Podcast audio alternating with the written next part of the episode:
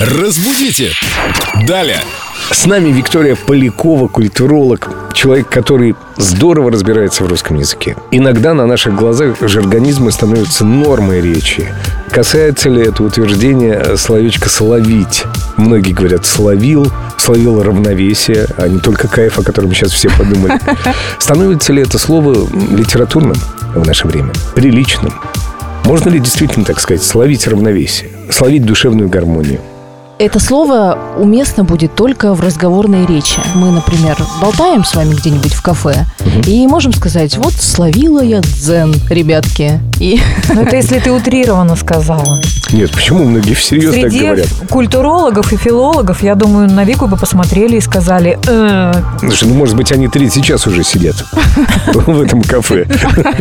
И уже никто ни на кого так не посмотрит. Словили дзен. скажу так. Очень многие так говорят. Нейтральная форма все же этого слова будет поймать, потому как на написании или где-то в публикации, ну, это все же неуместно будет. Словить – это очень разговорная форма, и лучше ее оставить для каких-то компаний, для Вы- друзей, да, и где для... нас никто не услышит, скорее всего.